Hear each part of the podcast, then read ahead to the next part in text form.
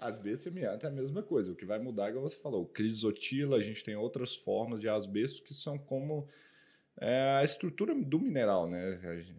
Na verdade, como que os átomos ali estão arranjados, que átomos estão. Então a gente tem crisotila, crocotila, e, aí tem as classes, né? Aí a gente tem as serpentinas e os anfibólios, né? Mas aí dentro dessas classes tem os vários tipos de minerais.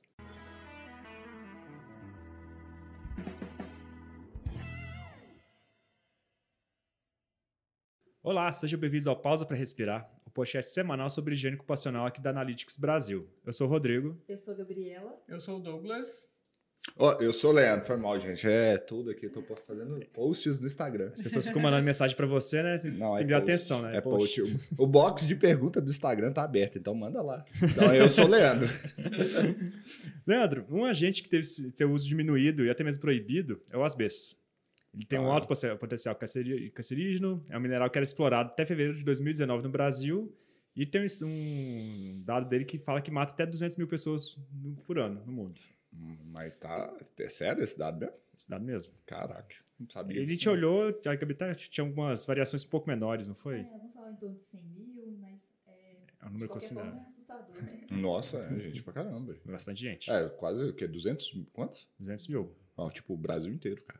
Por Super. ano no mundo. no mundo. É, mas você pega, tipo, a população do Brasil, cara. 200, não, 200 milhões. ó, 200 milhões, É, Leandro. 200 divide aí milhões, por- você tá- a gente estaria com um É, problema muito sério aqui de é, epidemia de é, mas- pá, tá, mas 10% da população do Brasil, você pode pensar no mundo, morrem por causa de asbesto. É tenso. Muita Não, coisa. É complicado. Tanto que o asbesto, quando a gente vai procurar sobre asbesto na internet, ele tá como o assassino silencioso. Uhum. Ele é até o título desse podcast aqui que a gente Ah, top, o Eu assassino. pensei que ele tinha sido criativo. previsou. Não foi. Copiei esse. Legal, mas vamos falar dele então. E, e ele teve a sua proibição, né, aqui no Brasil, que em novembro de 2017 declararam com a- no artigo 2 da lei federal que permitia, que, que proibia o amianto do tipo crisolita. Uhum. Aí esse banimento ele é definitivo na indústria brasileira. Ainda nem teve nenhuma possibilidade de colocar ele. É, foi no STF, né? Então, Supremo Tribunal, é, Supremo Tribunal Federal acabou, né? Ali é a última instância, bateu o martelo, acabou. Então, É foi isso. até julgado no colegiado, né? Então, foi até no colegiado, então Não tem volta, né? não tem volta, exatamente. E, Leandro, para começar, então, qual a diferença de asbestos para amianto? Pegadinha, né? Não, não, não. Olha, ó, a mesma coisa, não? Mesma coisa. Ah, já tava aqui, o coração já tava meu, vocês lá, bem pegadinho. E amianto é a mesma coisa. O que vai mudar, igual você falou, crisotila, a gente tem outras formas de asbesto que são como é, a estrutura do mineral, né? Na verdade, como que os átomos ali estão arranjados, que átomos estão, então a gente tem crisotila, crocotila, e tem as classes, né? As- Aí a gente tem as serpentinas e os anfibólios, né? Mas aí dentro dessas classes tem os vários tipos de minerais. Precisa de dever de casa? Sim, era a próxima pergunta. Você Ah, tá tá. estragando já o podcast, Leandro. Ah, tá, então beleza. É, a gente pode citar aí também amosite, crossidolite, igual você falou, tremolite, vários, antofilite, então tudo com it. É. Mas é isso mesmo. É, tem vários, né? E tem eles estão dentro dessas duas classes aí. E a mudança dessa estrutura aí também muda muito a toxicidade, né? Que a gente provavelmente nós vamos falar disso aí. Assim, é interessante falar também que são, é uma estrutura de fibrosa, né, de sais minerais metamórficos, e ele é de ocorrência natural. E ele utiliza em vários produtos ah, comerciais. E aí a pergunta, Leandro, é por, como, né? Por que, que o asbesto ele é amplamente explorado e, e utilizado aí pela, pela sociedade? Não, Gabi, isso aí é um tema assim que. É, quer queira, quer não, a gente está passando por algo similar com um pouquinho de. Eu gosto de fazer sempre uma comparação, contar um pouquinho de história para o pessoal tá por dentro aí. O que, que acontece? Agora, no momento atual, a gente está com a onda dos nanomateriais.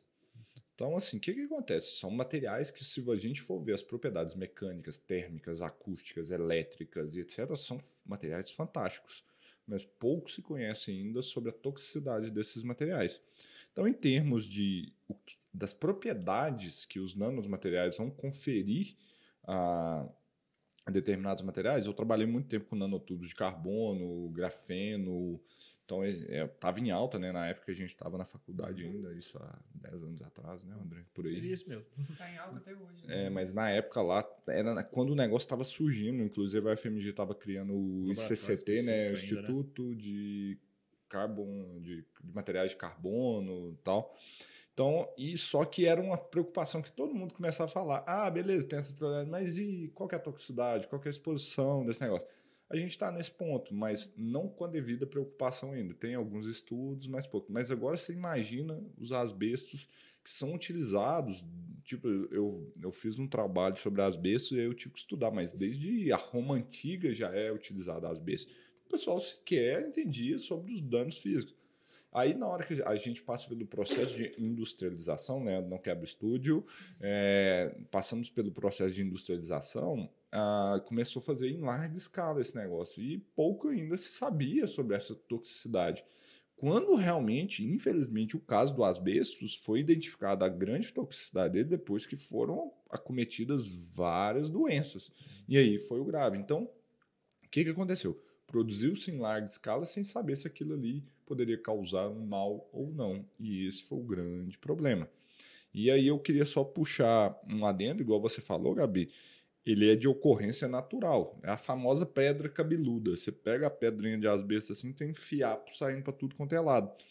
E ele é uma estrutura fibrosa, inclusive antigamente ele era utilizado para fazer tecidos, então antifogo e etc. Então o pessoal usava porque ele é um material que possui umas propriedades muito interessantes, propriedades térmicas, propriedades de resistência química, resistência ao calor, resistência à abrasividade. Bactérias também. Ele, assim, a gente foi estudando, a gente acabou vendo Cara, tanta coisa que ele... Não, ele é, tipo assim, em termos de propriedades para conferir, ele é fantástico. O problema é que mata, né? É, esse é o grande problema do, do, do asbesto.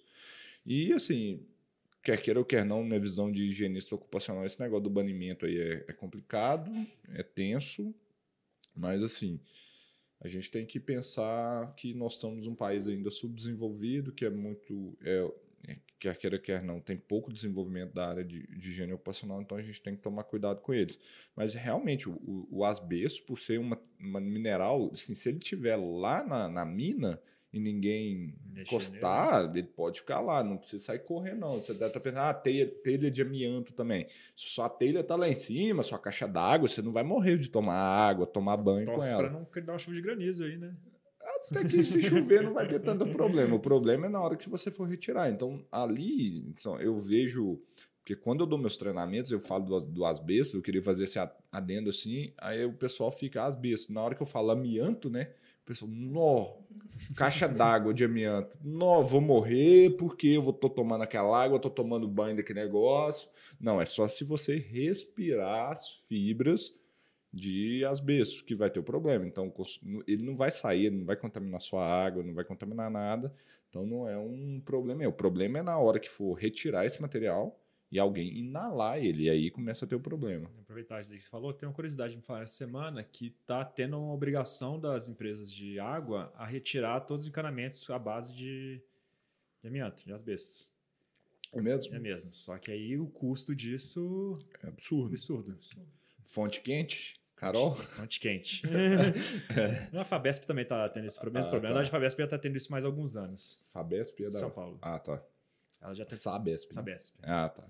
Ela está tendo já esse problema de alguns anos e está com recurso, porque é um é algo que, igual você falou, a ingestão dele não teria problema. Se você ingerisse, também que ele, uhum. ele não vai sair.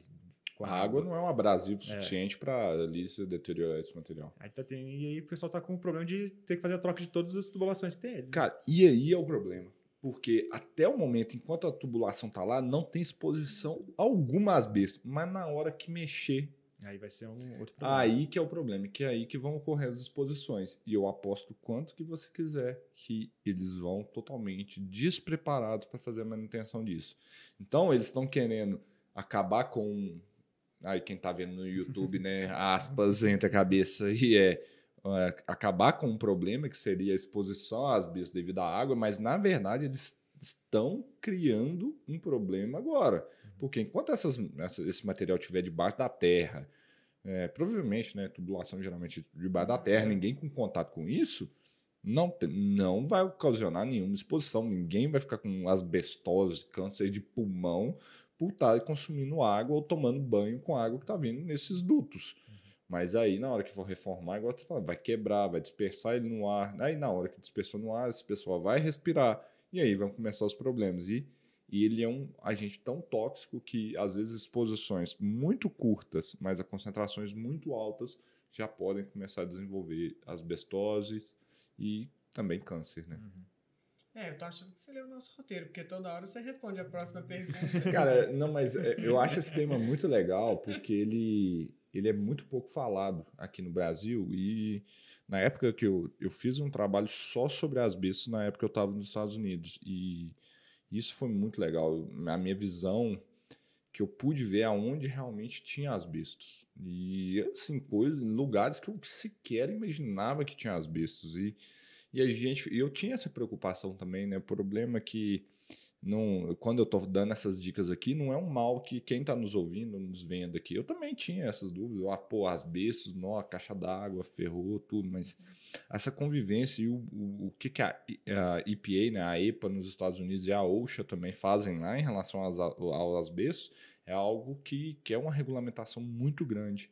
Então eu pude aprender muito durante esse projeto que eu estava lá e abriu minha mente para o asbesto. Então eu pude ver assim, pô, esse, esse caso que o Rodrigo falou, deixa o negócio enterrado lá, enquanto não tiver que dar manutenção, não tem que mexer. Antigamente eu já ia falar, arranca tudo, Troca logo isso, troca perigoso, logo, né? põe tudo PVC, de plástico, não sei o que, não, cara, o negócio está enterrado lá, igual eu vejo também a onda agora, tem várias, ah, vamos acabar com os asbestos e tal. Vamos trocar todo o telhado, tudo que tiver das fábricas aí, que é né, telhado de fibrocimento e etc. Acabar com as vezes, pô, se o telhado tá lá e não tá tendo que dar manutenção, deixa o telhadinho lá, entendeu? Não mexe, não, que na hora que mexer que vai ser o problema. E essa, esse, esse, e esse é um problema. É, eu amadureci quanto aos bestos graças a essas experiências que eu tive lá. E, o que pegou a gente de surpresa, na verdade, foi a tanta de utilidade que ele tem, né? Porque não é só encanamento, telha, que se tem o, possibilidade de asbestos. São, assim, inúmeros... Eu, assim, o que mais me surpreendeu, para ser sincero com vocês, lá nos Estados Unidos, é só para contextualizar, contar essa história pro pessoal. Eu fui fazer um projeto em Atlanta, nos Estados Unidos. Aí, em Atlanta, não sei quem sabe, Martin Luther King, que é o que fez a grande revolução da, dos negros nos Estados Unidos, etc. Ele é de Atlanta. Foi bem legal, até fazendo um adendo. Eu fui na rua, na casa que ele morava lá. É muito legal o, o local lá. E e foi uma reforma em uma faculdade que, se eu não me engano, eu posso estar errado, ele estudou lá. Então imagina quão antigo é o negócio. E ah, era uma, uma universidade da década de 1800 e lá vai pedrada lá. Então, aí, beleza. Como que é feito essas coisas lá nos Estados Unidos? Então, chega alguém antes e vai verificar onde que tem asbestos. E foi onde a gente entrou com o nosso know-how para ajudar ver onde que tinha asbestos e verificar se aquele material tinha asbestos ou não, a parte do laboratório. E aí vai o Leandro, né? Nunca tinha trabalhado com esse negócio. Cara, ah, beleza, né? Telha, caixa d'água, boa. Cara, aí eu fui estudando e com parceria com outros CIAs e o pessoal me ensinando. E aí era um trabalho pesado mesmo. Era marreta, martelo, espátula e quebrando as coisas. Então me surpreendeu, por exemplo, quando o pessoal. A gente tinha aqueles pisos vinílicos. Primeira coisa que vocês falam assim. Lógico, lá já pavimentado, né? Podia ter asbesto, já com máscara, com filtro próprio para asbesto. Quebra um pedaço desse piso aí e manda para análise. Eu, O bom é que eles mandavam você, né? Porque Lógico, tranquilo, é. trabalhador ilegal no país, vai lá, né? Não, eu tava legal, não venha. Não venha, eu estava Vou legal. mandar o latino. É, pega o latino trouxa inexperiente aí, então vai lá quebrar. Mas eu falei assim: não, você fica do meu lado aqui, pelo menos, eu não vou respirar sozinho, não. Foi aí que começou. Você tá respirando bem por aí, tá brincando. Mas aí foi igual piso, pô, o piso vinílico, então foi- era um material. Aí beleza, na hora que eu quebrei o piso, aí a gente colocou na sacolinha para mandar para análise, tinha uma cola preta que colava o piso. Aí você agora pega a espátula e arranca a cola. Eu falei assim, asbesto na cola? Eu falei assim, é, pode ter muito cola na cola aí. Era utilizado para dar propriedade da cola. Arrancamos a cola e mandamos. Pô, tinha asbesto pra caramba no piso e na cola. É, duto de ar-condicionado, cola, para colar duto de ar-condicionado. Então, umas tinha muito asbestos. É, outros materiais de cimento também que davam, era tipo rejunte.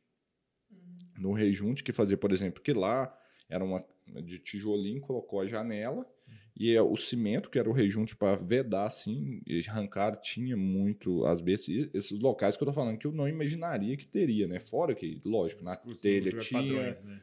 Ah, o, aí tinha os, ah, o Iso- cimento normal também. Com tinha. isolamento térmico também. Isolamento térmico, aí a gente entrou, aí a gente- eu já esperaria que tire- teria, mas essas situações até em cola que me surpreendeu muito, locais que eu não imaginaria que teria asbesto, mas a gente pode falar, antigamente no Brasil usado em pastilhas de freio, Uhum. era muito utilizado. Então, quando eu falo assim, se você tem alguma fábrica antiga e tiver qualquer coisa que tem é, isolamento acústico, térmico, proteção contra fogo, pra- cara, abre o olho que isso aí pode ter asbesto. É, preocupa só se tiver que mexer. Senão, É. fica lá quietinho. não Mas esses locais tem aí você dá uma verificada lá se tem ou não asbesto nesse, ne- nesses materiais. E a análise é super fácil. Nós vamos falar de análise ainda ou já pode atravessar? Pode falar, não vai fugir tanto da. Ah, então tá. Então é assim, é igual eu falei, a gente ia lá com marreta, martelo e picareta. Não, picareta também é demais, mas chegar assim, você tira um pedaço daquele material e envia para o laboratório para fazer análise. E a gente consegue mandar um relatório com tudo que contém nesse material, quais são os tipos de asbesto, quais são as fibras, exatamente para a pessoa saber até o percentual de asbesto que tem nesse material.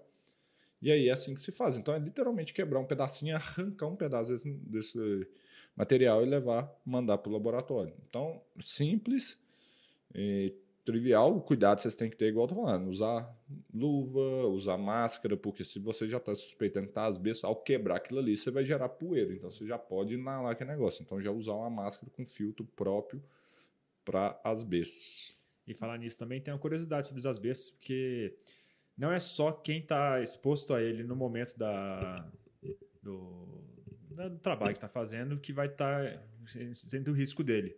Tem muitos casos das pessoas que chegavam em casa com roupa coberta de asbesto e gerar um risco para a família também. Sim, sim. É, por, isso no Brasil, lá já é claro, mas no Brasil está estabelecido no anexo 12 da NR15. Você tem que ter um plano de contingência quando você tem asbesto no ambiente de trabalho.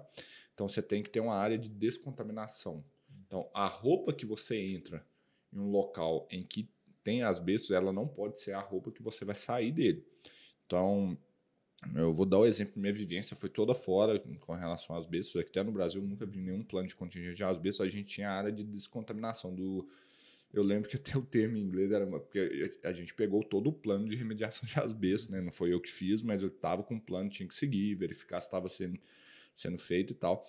Aí o pessoal lá, é, decon area, né? A área de decon. Aí eu tô assim, o que, que é decon area? É de- decontamination area. Então era um, um vestiário mesmo, de com três seções. Então você entrava, você tinha a primeira parte que você tirava sua roupa, pegava uma roupa própria e aí você podia entrar no ambiente. Para sair, aí que você tinha que passar por três etapas. A primeira, você tirava a roupa que você estava usando lá, tomava uma ducha e depois vestia outra roupa.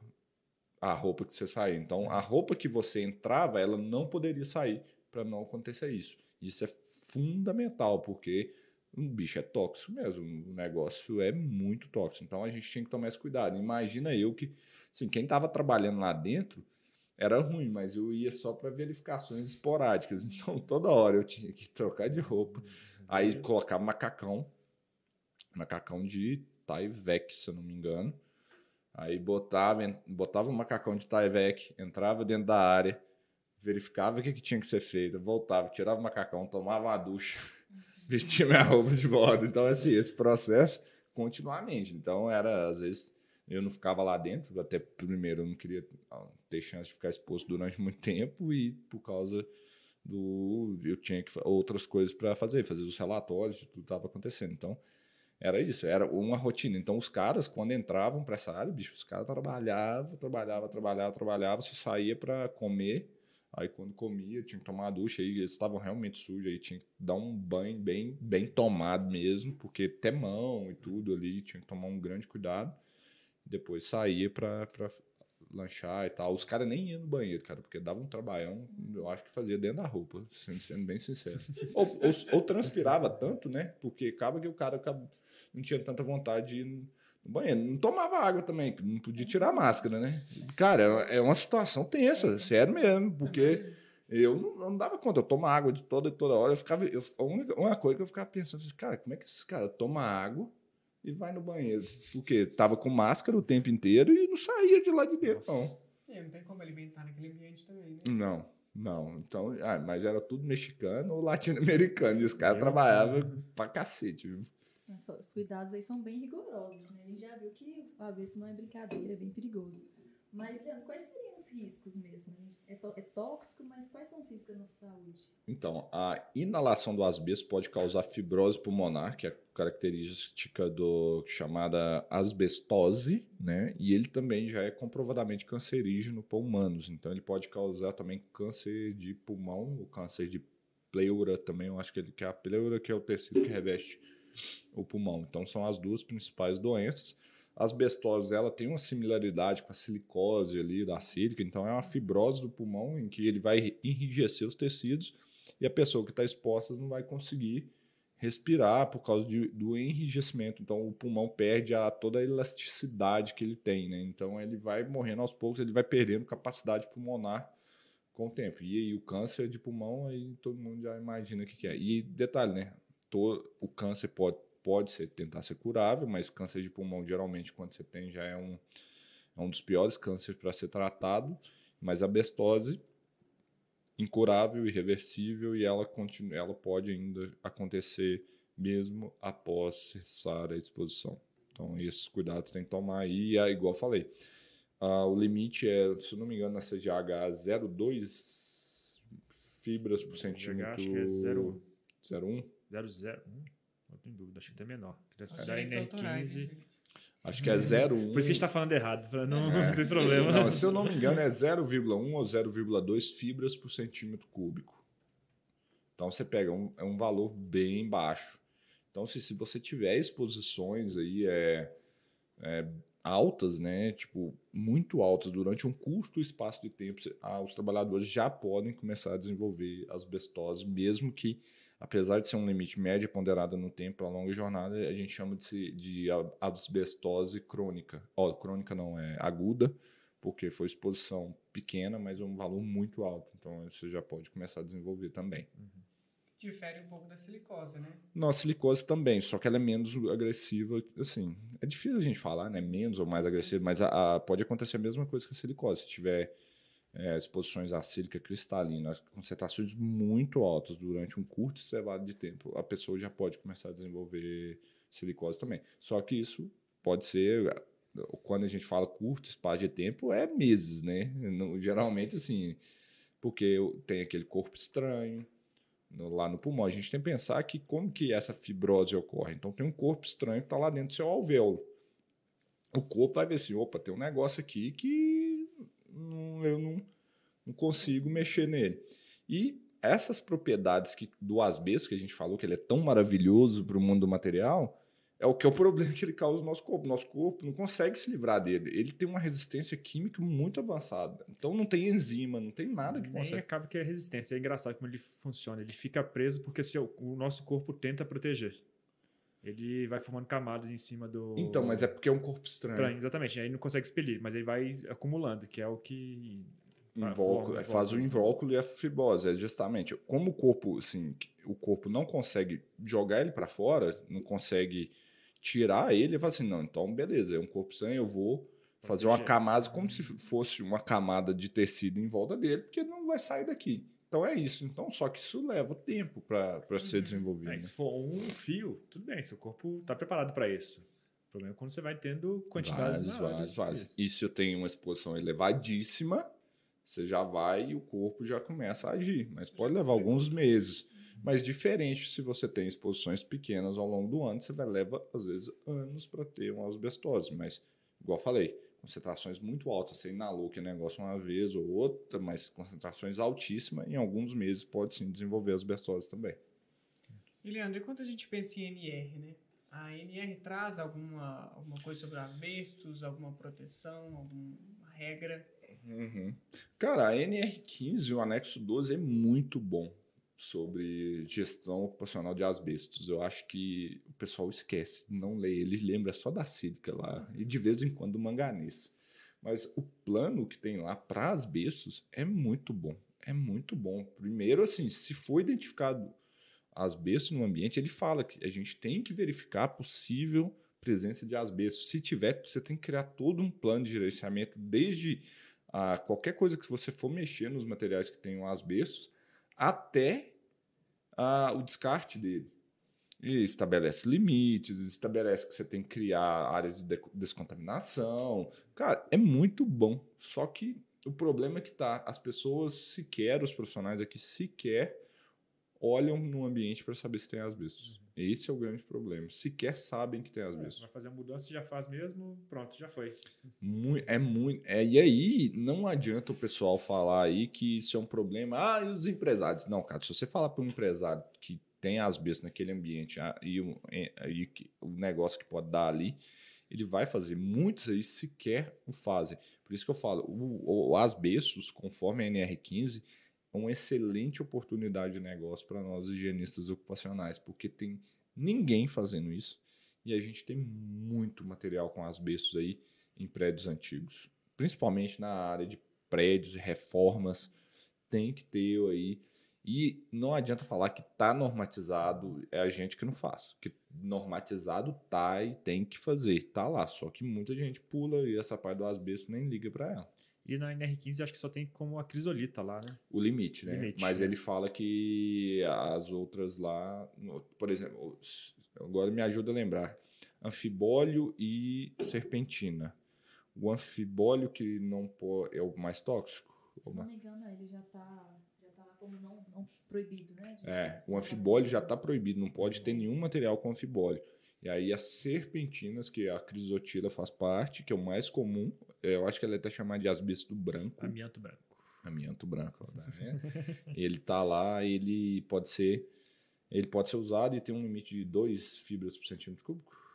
É isso. É, exatamente. Então é a única que em tese, porque ela é a majoritária, é a mais comum, já que é mais utilizada. Mas o plano que está na, NR, na NR15 anexo 12 para asbesto, para agora esse podcast, dá uma pausa aqui, quem está assistindo, quem está vendo, e vai lá ler o que está escrito no anexo 12 da NR15. Cara, é muito completo e é muito bom.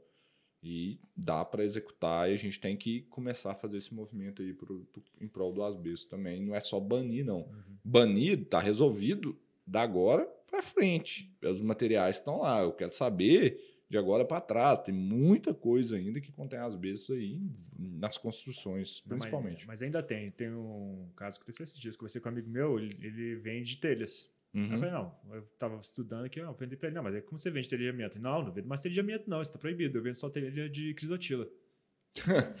então, sério? Cara, sério. Então tem a falta de conhecimento também. As pessoas ainda utilizam os materiais com outros nomes. É mesmo? Isso, isso eu não sabia. Isso é nossa, aí é telha de crisotila, mesma coisa, né? É, isso é muito comum e até a gente fez o podcast de agrotóxicos, né? Agora é agroquímicos. É. agroquímicos? É. Não é químico-tóxicos, não?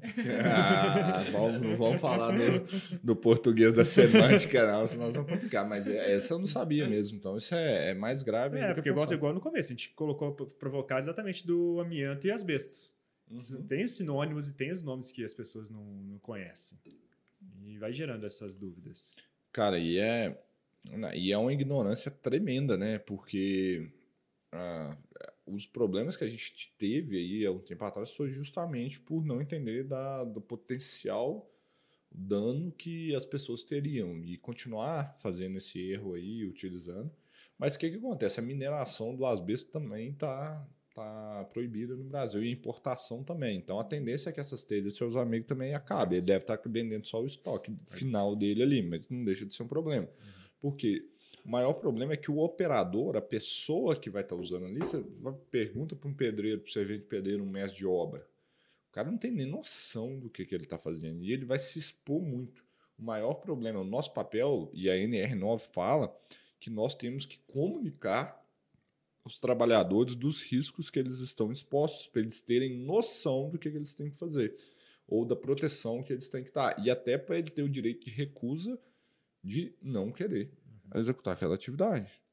Então, assim, as pessoas não têm nem noção do risco que ela, elas têm. E aí vai, vai pagar o pato, né? Vai pagar a conta lá na frente, né? Que é o grande problema.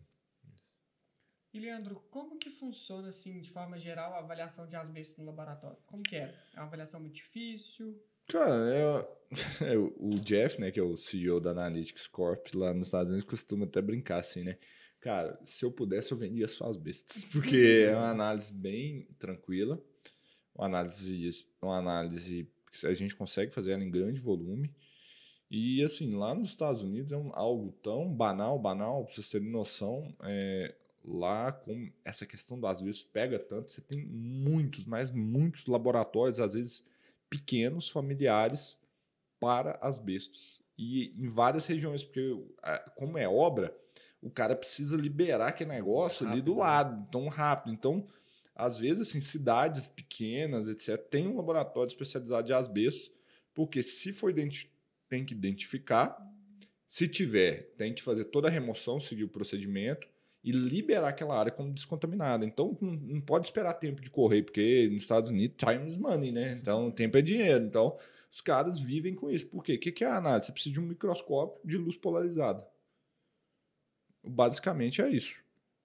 E então, com muito treino, você consegue fazer. Então, a primeira parte, para identificar se tem asbesto ou não no material. Então, você quebra esse material, você leva esse material, tem todo um preparo de amostra por trás, não vou entediar, entediar o pessoal aqui por saber como é que é. Você pega esse material, depois de preparado, leva ele no microscópio com a luz polarizada. Também não vou, vou entrar no método. Então, é a luz que ela, ela ela vai estar tá polarizada e de, na hora que ela bate na fibra, a fibra ela vai ter diferentes reflectâncias e etc. Ela vai refletir diferente. Ela vai colorir aquela fibra de uma forma. Então, para cada tipo de asbesto, você tem um padrão, que aí é visual mesmo. Você compara as cartinhas aqui, ó, esse aqui é tal, esse aqui é tal, esse aqui é tal. Então, uma forma é essa. Isso aí para você identificar o material do asbesto que está ali presente. Aí depois as amostras de ar, que a gente sabe, ah, os trabalhadores aí estão expostos a asbesto. O método mais simples, que é o, a contagem de fibras totais, é, você tem um, fio, um filtro de celulose num cassete condutivo, né, um cassete compridinho, você coleta ele lá. Então você tem uma membranazinha que vai estar tá com as fibras em cima.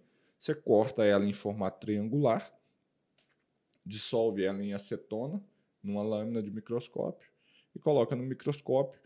Aí você tem a área lá e você conta quantas fibras que tem. E aí dá resultado de fibras por campo e etc. Tem, aí a gente não consegue diferenciar o tipo de asbesto, ou se é uma fibra de vidro, uma, ou outro tipo, tipo de fibra, ou qualquer outro tiver, da fibra total.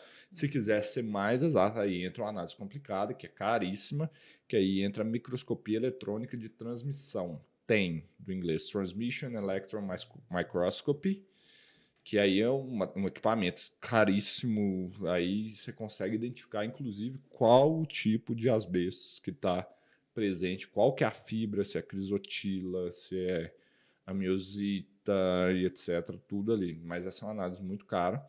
Geralmente o pessoal já baliza ali se no ambiente que tem outros tipos de fibra que você não espera, a amostra de ar já é um bom balizador. Mas se quiser dar um passo a mais, o que, que a OSHA nos Estados Unidos fala? você faz a quantificação. Se ele der menor que o limite de as fibras totais der menor já que o limite de exposição, você já pode liberar a área. Uhum. Se der acima, você precisa de uma caracterização extra daquela amostra, que é levar ela para para microscopia eletrônica de transmissão para confirmar se é asbesto ou não. Esse é o procedimento lá nos Estados Unidos. Então, é... e aí, não sei se vocês entraram com essa questão, para a gente falar da dispersão do asbesto, tem os materiais que são frágiles. É... Frágil. Não, não é frágil, não. Fugiu a palavra agora. Delicado. Friable. Friável. Friável. É, se nós vamos falar disso aí. Pode falar. Tava, É, isso é importante a gente tava saber. aqui, com certeza. A Gabi, Ah, a Gabi colocou que era o item 15. É, então, os materiais friáveis ou não de asbestos, tá? É, isso é, é, é fundamental, porque isso vai, vai dar se a probabilidade de exposição aos trabalhadores é, ou não é, é grande. Que, que é o material friável? É que ele, for, ele tende a formar particulados, etc. Muito fácil. Então, um exemplo, é igual eu falei das colas. As colas não são materiais friáveis. Porque na hora que você arranca ela, a não ser que você faça um processo muito louco, vai ser difícil você dispersar uma grande quantidade de asbesto no ar. Diferentemente de uma telha de fibrocimento. Pô, se você quebrar aquele negócio ali, vai dar ruim. Ou uma placa de drywall também. Uma placa de drywall, se você quebrar, começar a dar marretada nela, do jeito que for, ela tende a ser um material friável.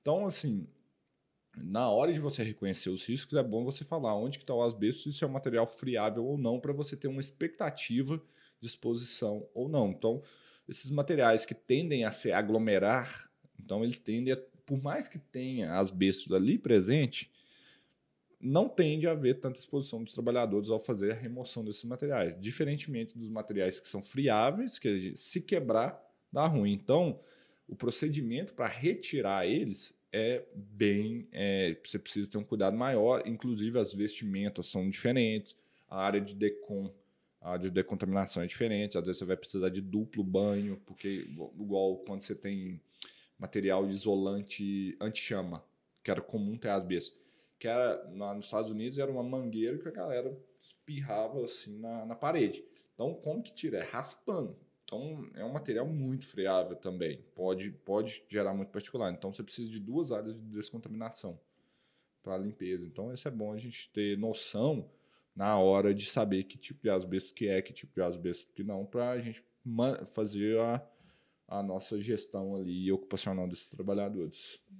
E tem um dado interessante também, que é que os fumantes expostos aos asbestos tinham um risco ainda maior. Cara, eu não sei como é que a galera fuma ainda, velho. Tipo assim, fumar, bicho, vai piorar tudo na sua vida. Não vai melhorar nada. Então, assim, é vários estudos, não só com asbesto, né? Então, na nossa área aí, o fumo piora tudo. Qualquer exposição que a gente tiver aí, o cigarro vai atrapalhar. Com certeza, a- a- associado a um material fibrogênico, né? Que vai causar fibrose, isso aí vai com certeza piorar. Então, se você fuma, Leandro fez uma crítica em você mesmo. E detalhe, minha mãe fuma, então eu faço críticas a ela também. Todo dia, né? Você Todos os dias. Crítica construtiva. É, de crítica construtiva. é difícil, né? É, mas para de fumar aí. Ah, mas essa é construtiva. É. Ah, Leandro, uma dúvida de, de uma cliente nossa ligou esses dias. Ela queria saber, ah, na verdade, o cliente dela solicitou para ela a identificação das fibras. Saber exatamente qual que é, era a fibra. Para a gente que é higienista ocupacional, para prevenção, é realmente necessário saber qual que é o tipo da fibra ou saber se tem fibra já é suficiente para a gente proteger a galera? Então, é, do- dois pontos, tá, Douglas? É, um dos motivos que eu acho que talvez é que ele tenha preocupado, isso é porque, infelizmente, tem essa visão ainda, ah, faz lá a quantificação, não é crisotila, que é o único asbesto que nós temos limite. Aí o cara, ah, então não precisa fazer nada. Então, esse é um dos pontos que eu acho que pode ser. Mas, assim, é, é- ela é importante se a gente tiver a expectativa que, tinha, que tenha outros tipos de fibras no, no ambiente. E aí, isso é importante, por exemplo, se eu fiz a amostra de ar e vi que tem fibras, então você dá um passo a mais, é importante realmente, porque aí eu consigo confirmar. Será que isso aí, por exemplo, não é uma fibra de vidro? Por exemplo, aqueles revestimentos de tubulação, que eu acho que todo mundo já viu que é uma capinha prateada, que parece que tem uma espuminha e sai uns cabelinhos para fora, assim, já viram? Então, o que acontece ali pode ser de fibra de vidro e pode ter mistura fibra de vidro asbesto. Então, num ambiente desse, é interessante você quantificar também, por exemplo, microscopia eletrônica de transmissão, se aquelas fibras são de asbestos. Porque aí você vai saber, porque você exclui o, a fibra de vidro do resultado. Que é, inclusive, ela tem outro limite. A gente consegue também, por, por microscopia eletrônica de transmissão, ver se também tem, é, que é fibra de vidro. Então aí é importante, mas no geral, eu sempre recomendo começar com análise que não, você não quantifique ela. Então, por quê? Ah, NR15, anexo 12, fala de crisotila. Tá, mas a gente está falando de prevenção, cara. Asbestos, pelo amor de Deus, não vai falar de insalubridade, alguma coisa, não. Olha o que está na CGH. Olha o que está na CGH, que é o mais atualizado, o mais moderno. Porque se a gente for depender, o anexo 12 é de 94. Ah, já teve um salto, né? O outro é de 78, né? Então 94 já tá legal, mano. Tá novo já. Já tá novo, pô. Aí é, foi quando o Brasil ganhou a Copa, olha pra você ver. Mas quase 15 anos estava proibindo o asbesto, né? É, então. Mas assim, é, tá bem desatualizado, né? Então o limite que se a gente for olhar lá na, na CGH é cerca de 10 a 20 vezes menor. Tem que lembrar exatamente. Então, aí lá fala asbestos, né? Crisotila, ele fala alguns tipos, mas fala em, nos asbestos geral, no geral. E outros tipos de fibra também. É, e outros tipos de fibra. Então, aí não precisaria. Então, eu sempre recomendo, comece com a avaliação mais básica, porque ela é barata né? não é cara. E se der alguma coisa, você dá um passo a mais, igual a Oxa faz lá nos Estados Unidos. Então, opa, deu fibra aqui, então dá um passo a mais. Porque essa análise de microscopia eletrônica é cara. É cara, só para a galera balizar aí, a gente, a última vez que a gente cotou foi uns 600 reais, mais Por aí, era complicado. É, a gente, é 600 reais, porque é um, é um microscópio eletrônico, gente, pra você ter noção, é um equipamento de um milhão de reais ou dólares, não sei. Um novo deve estar na casa de um milhão de dólares. Zero bala, que os que tem na Federal lá, que você microscopia. O CTN é bom também. Então, é. Uhum. São equipamentos caríssimos, caríssimos, manutenção constante, caríssimo, caríssimo. Mão de obra qualificadíssima. Extremamente qualificada. Não é trivial operar um equipamento desse. É, mas que... a gente está falando, tem que identificar as fibras. Então, assim, é uma coisa que a pessoa tem que ter muito estudo para conseguir identificar todos os tipos. Porque ela, normalmente ela não, não tem um, um, um, equipamento desse só para avaliar os asbestos. Ela tem que avaliar diversos. É, não, materiais. não paga. Se é. for para fazer asbestos, não paga a conta. Não, só a estrutura predial já tem que ser cabulosa. Porque quando a gente está. É, a microscopia eletrônica de transmissão, a gente está vendo ali nanômetro. Para quem quer saber, nanômetro é 10 a menos 9 metros. Ou você pega um fio de cabelo e divide por 10 mil vezes o diâmetro. Eh, ó, 100 mil, não, mil vezes ali, 100 por aí. Mil vezes o, o diâmetro do fio de cabelo. Então você pega, você tem que ter toda uma preparação. Não pode, você tem que ter onde ele está, não pode ter vibração, porque se você balança um tiquinho lá, você vai balançar desse tamanho no microscópio, né? Então é muito grande. Poeira, pô, um grão de partícula ali é tipo um elefante na, na, na, no seu negócio. Você vai mascarar tudo, entendeu? É tipo assim, você tá numa lupa vendo um elefante, se tiver um grão de poeira que cair ali. Então. Isso da vibração é interessante, que até a estrutura do prédio né, é diferenciada. Né? Sim, ele tem que fazer uma caixa, um bloco de cimento separado só para ele, para ele sentar em cima. Porque se vibrar ali, tipo, a gente tá vendo escala nano, né? Então você vibrando em centímetros, aí é um milímetro, você tá mil vezes maior que aquele negócio. Sim. E o grão de poeira também. Então tem que ser sala limpa, extremamente limpa, porque um grão de poeira é literalmente, se você pegar uma. Essa comparação, você pegar uma lupa e ver um elefante. Então vai, vai estragar tudo. Então é uma análise extremamente cara. O operador tem que ser muito, muito bem treinado, porque senão ele não consegue operar esse equipamento, não. É, mesmo se ele opera também não vai saber nem o que está tá uhum, vendo. Ah, beleza, estou vendo alguma coisa aqui. E aí, é. o que eu fazer? É, tanto no Brasil, acho que dá para contar nos dedos os, ele... os microscópios eletrônicos de transmissão que tem. Se bobear, dá para contar nos dedos, não tem tanto. A gente tem muitos dedos aqui, né? Qualquer coisa a gente junta os dedos. É, é, é pelo menos tem 40 dedos 40 aqui. dedos aí. Por aqui é só os FMG que tem, né? É, Sim. Já acho que tem dois. O CDTN tem um. E acho que tem um. Acho que é só outro. Eu tenho sete microscopia. É, mas criou-se um centro de microscópio, que foi um colegiado de vários centros de pesquisa para comprar dois microscópios é, verdade, já tem de uma área bem ampla. Tipo assim, é gigante. Tipo assim, o colegiado, até para você agendar a amostra lá é complicado.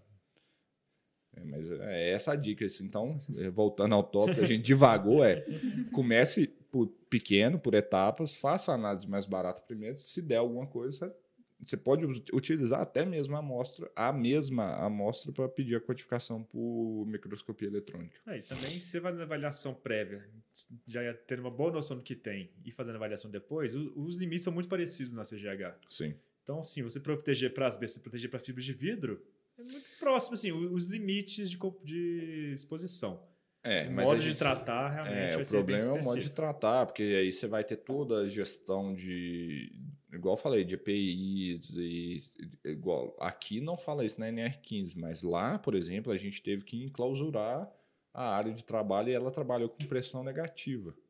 Ou seja, nada de poeira que era gerado no ambiente podia sair para fora. Então tinha porrada de filtro lá que chama filtros HIPAAs, High Efficiency Particulate, alguma coisa tipo, são filtri, filtros de altíssima ah, performance, tipo 99,9% do particulado que passa nele, ele barra.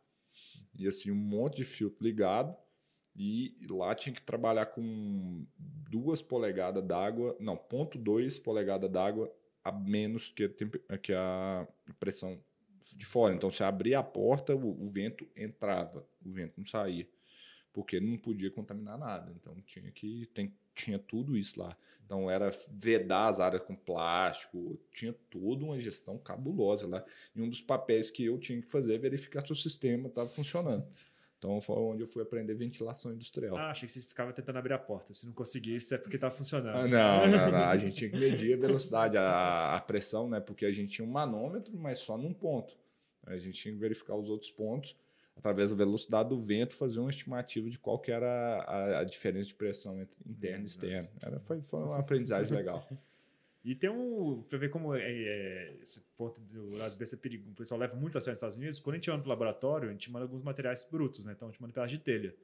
Já teve caso que o material ficou em repouso alguns dias, porque todo mundo ainda estava com um certo receio de, por causa do transporte, ter mexido muito essas fibras. Uhum, Ninguém queria abrir a caixa para fazer as avaliações. exatamente, foi no Ziploc. A gente, então, a orientação que a gente sempre dá, manda esse material em Ziploc, bem lacrado, bem fechadinho, para pensar em nós aqui do lado de cá, não ter não haver disposição nossa também. Mas aí é bem tranquilo, assim. Mas é, É, tendo esse controle, mas é uma, é uma segurança que tem que ter. Sim, com certeza. E, Leandro, para terminar, só para dar informações, você falou bastante que a, a OSHA ela tem bastante informações sobre asbestos, a NIOSH também tem. Então, tem vários manuais, têm páginas específicas sobre o assunto, que quem tiver curiosidade pode entrar lá, que assim, é Infinito. É, tem a EPA também, né? A EPA lá tem muita coisa também na área ambiental, como você descartar todo o procedimento tem que ser feito. Só fazer um detalhe assim, por, por exemplo, tinha as caçambas de lixo lá, então, para tirar o negócio. E a caçamba tinha uma só para asbesto. Até a forma de como jogar os resíduos lá tinha que ser totalmente controlado. Então tinha que botar tudo em saco plástico vedado com fita ductilar, aquela silver tape, e colocar lá dentro com todo cuidado, porque não podia rasgar, quebrar, porque assim, falou em asbesto lá, tipo, espirra mil pessoas, ninguém quer ficar perto. entendeu? Então tem que tomar cuidado até no descarte. Ah, e quem está ouvindo, a oportunidade de trabalho lá nos Estados Unidos. Eles estão procurando latinos para É. fazer toda a coleta. Mas eu diria que a atenção, oportunidade de trabalho no Brasil, vocês podem ter certeza que tem muito, mas muito material com asbestos ainda aqui no Brasil. Tem demais. E tá aí negligenciado por nós, maioria dos higienistas ocupacionais, sequer estamos fazendo um bom trabalho aí com asbestos. Pode ter certeza que você, se você entrar nessa área, estudar esse negócio, você tem uma grande oportunidade de ganhar dinheiro. E olha que é a dica do Leandro, que eu não estou pegando isso aí para mim. Então é isso, né, gente? Eu espero que vocês tenham gostado aí de mais um desse episódio sobre o assassino silencioso, né, Rodrigo? Sim. Gostou do nome, né? E aí a gente se vê no próximo episódio, né? Siga a gente nas redes sociais, dá um joinha lá no rostinho do Leandro, vai ficar vendo ele pra sempre. É aquele negócio, né? Se você viu até aqui aí esse negócio, comenta aqui embaixo assim, ó, "Ô, eu vi o podcast inteiro. Eu, que- eu queria saber quem viu o nosso podcast inteiro. Então, se você chegou aqui abaixo, coloca aí. Eu assisti tudo que eu queria ver mesmo. E lembra de dar um like. Quem tá no Spotify, nas outras plataformas aí, que você pode escutar na academia, no carro, aí não vai ter como, né? Mas, por- infelizmente, eu espero que um dia eles colocam Ah, se Comentários lá, mas aí avaliação. Manda feedback pra gente. É Isso. bom a gente ter novos assuntos e também saber as dúvidas que estão acontecendo. Mas você que está no YouTube, dá um like, se inscreva no canal, clica em inscrever, ativa o sininho para você receber todas as nossas notificações aí e ficar por dentro do que a gente está fazendo, que é facilitar a higiene ocupacional para todo mundo, né? E é Perfeito. isso. Valeu, Deixar pessoal. bem claro que a gente está aberto a, a temas. Quem quiser aí sugerir alguma coisa ou passou por alguma coisa recente e gostaria de compartilhar com a gente para a gente discutir, né? A gente está aberto aí. Uh, e vamos lá, pessoal. É isso aí. Valeu, galera. Continue respirando bem por aí. Sem as bestas, né? Pra continuar respirando bem.